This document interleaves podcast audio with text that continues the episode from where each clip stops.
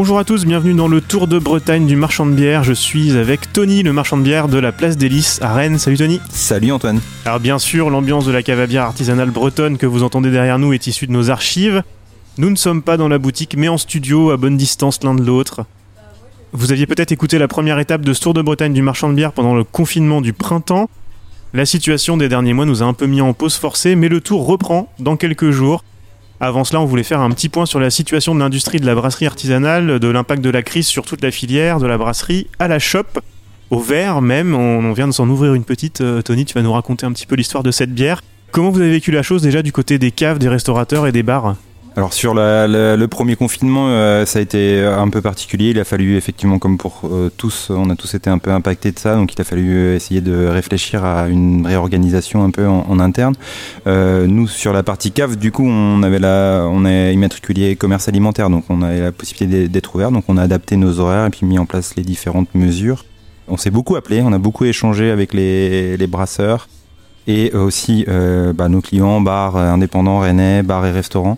Je pense que la première période, en tout cas, nous a permis de poser un. On a eu un gros temps de digestion et du coup, ça a permis aussi de poser un socle, mettre, euh, recentrer un peu l'humain au, centre des choses et aussi amener, euh, on va dire, une, lecture commune. On s'est soutenu, on s'est vraiment appelé pour aussi, enfin, voir en fonction des, des prélèvements, des facturations pour préserver un peu la trésorerie, autant pour les brasseurs euh, que pour les bars et, restaurateurs. Après, euh, sur le fond, nous, on est, de toute façon sur des petits volumes. Euh, c'est aussi ça l'artisanat, et du coup, on, avait une inquiétude sur les fûts. C'était vraiment la problématique, et ça l'est à nouveau parce que bah, pour le coup, effectivement, on a très, très peu de débit et très, très peu de fûts à partir et qu'il y avait pas mal de brasseurs, qui avaient fait un petit peu de stock là-dessus et qu'on est sur certains styles de bière, euh, on a une, importance de boire rapidement euh, les bières euh, avec des diluos assez courtes. Mais euh, globalement, on est toujours, comme je l'avais dit précédemment, on est, on appelle à fût tendu, donc on n'a pas d'énormes stocks euh, sur les bras. Euh, on joue et puis sur la bouteille, ça se pose un petit peu moins. Il y a un peu moins cette problématique puisque on a des déluos très courtes et puis pareil, on est toujours à, stock très tendu. Vous avez aidé pas mal les restaurateurs qui ont eu ces problèmes de fût justement au début, des, des fûts à vider quand tout d'un coup, du jour au lendemain, les bars ont été obligés de fermer? Bah ça a été ça un peu, ça a été bon le temps de se rebondir un peu. On s'est dit il faut euh, préserver la, qualité euh, de, la, bière et du coup on a régulièrement on fait des sanitations euh, pour nettoyer les, conduits dans les, dans les bars. Donc là on, est, on a fait le tour de, des bars, des bars, Lohan, Chantier, les différents bars rennais avec lesquels on bosse pour effectivement cleaner leur, leur install et mettre les, ce qu'on appelle les têtes de fût en, eau pour un départ futur.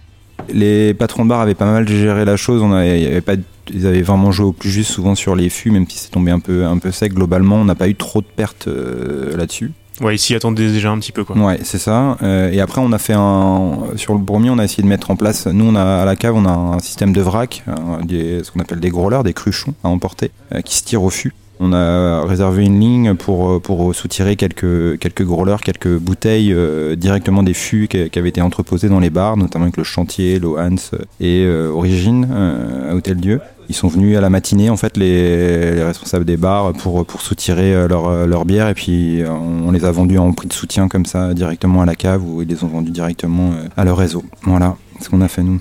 Et tu me disais que les clients ont été au rendez-vous au moment du premier déconfinement, euh, là, et puis tout l'été. Et dans cette espèce d'entre-deux de, couvre-feu, confinement qu'on connaît depuis début novembre, ça c'est quelque chose qui a été important aussi pour vous, ce soutien-là? Bah, tout à fait. J'ai évoqué le fait qu'il y ait un socle assez solide entre les, avec les brasseurs et avec les, les, les, clients professionnels, mais effectivement, les particuliers ont vraiment euh, répondu aussi, ont été assez présents. et au-delà du fait de. Enfin, il y avait beaucoup d'attentes euh, parce que c'était assez lourd comme protocole, donc il y avait vraiment un temps d'attente. La boutique, elle est, c'est une petite, une petite boutique. Oui, et puis il faut pas rentrer à trop non plus. De... Bah, c'est ça, c'est qu'on limitait à une voire deux clients euh, en vue de notre surface. Et effectivement, du coup, on a, on, bah, on était plutôt soutenu par, par, par, les clients, euh, par leur engagement aussi d'achat. Ça allait au-delà du fait de, de, consommer de la bière, ça allait aussi sur le fait de soutenir les, les petits commerces, les brasseries, les micro-brasseries. Quoi. Et du coup, euh, ouais, les gens entendaient beaucoup, pas que parce qu'ils avaient très soif, aussi par, par soutien et par, euh, par,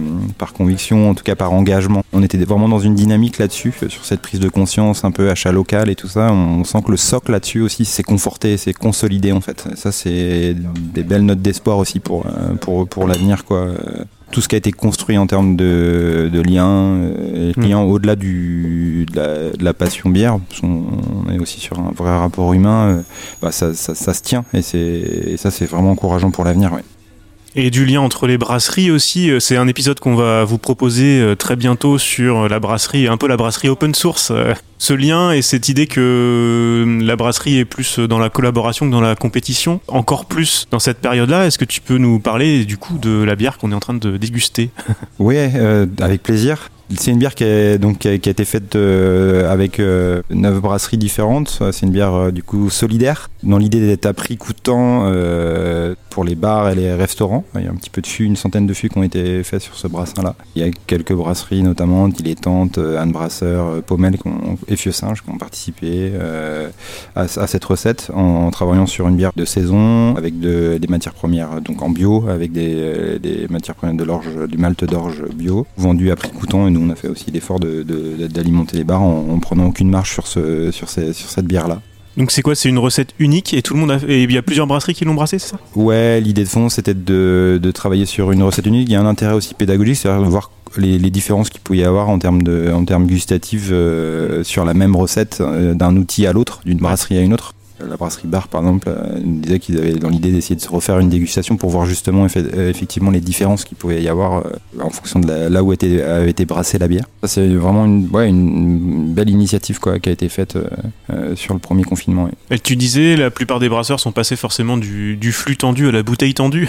Ouais, c'est ça. Est-ce qu'il y a d'autres impacts? Est-ce que tu peux nous en parler un petit peu pour, pour des petites unités de, de brassage notamment? Ça doit, c'est une organisation différente, mais euh, avec toujours, euh, toujours de la demande. A priori, euh, la plupart des brasseries ont continué à vendre de la bière. Il n'y a pas eu trop de problèmes de ce côté-là? Ouais, il y a une vraie bascule qui a été faite euh, sur la bouteille. C'est la force aussi des, des petites structures, c'est qu'il y avait la possibilité de rebondir assez rapidement entre une production de fûts et une pro- production de bouteilles.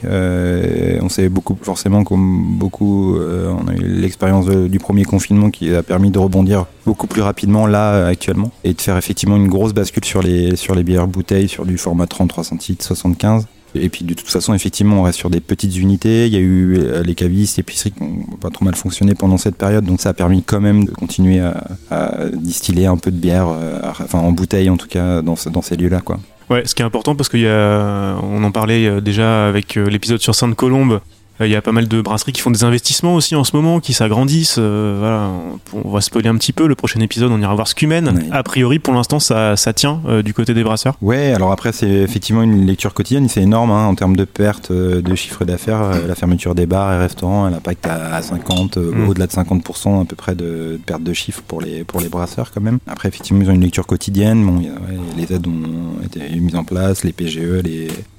Mais c'est ouais, euh, tous un peu dans l'attente là, effectivement, fête de fin d'année. Et puis la lecture, elle est pour les beaux jours, puisqu'on est déjà dans une saison un petit peu. Et on oublie ça, mais il y a une vraie saisonnalité marquée aussi dans notre secteur. Euh, C'est là, on est déjà dans une période un petit peu, plus creuse euh, pour la consommation de la bière. Du coup, effectivement, euh, il y a beaucoup d'inquiétudes, surtout sur ces brasseries qui sont engagées sur des gros volumes. Mais pour l'instant, ça tient. Il faut attendre les, des jours meilleurs, quoi. Pour terminer, les caves comme la tienne, mais j'imagine tous les autres, et puis surtout les brasseries, euh, se sont mis au drive. Est-ce que tu peux nous en parler un petit peu? Euh, Vous, ça marche fort chez les brasseurs aussi?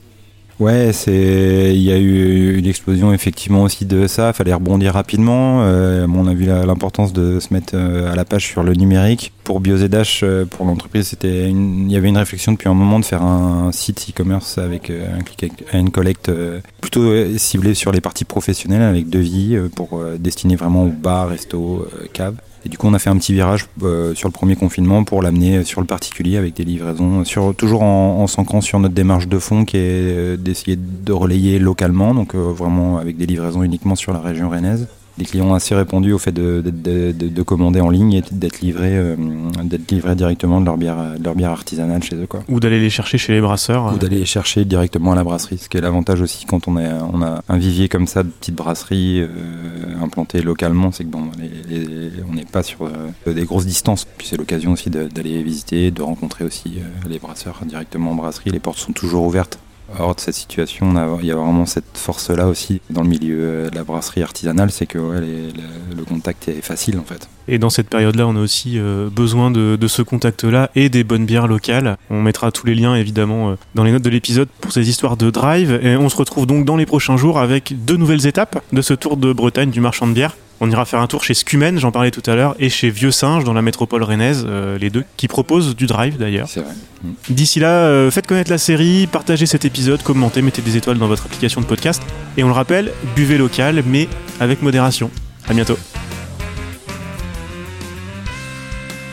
Le Tour de Bretagne du marchand de bière est une production d'Antoine Gouritin avec BioZH. La musique est extraite du deuxième album des Finistériens de Stangala et le visuel de la série a été réalisé par Clément Droff.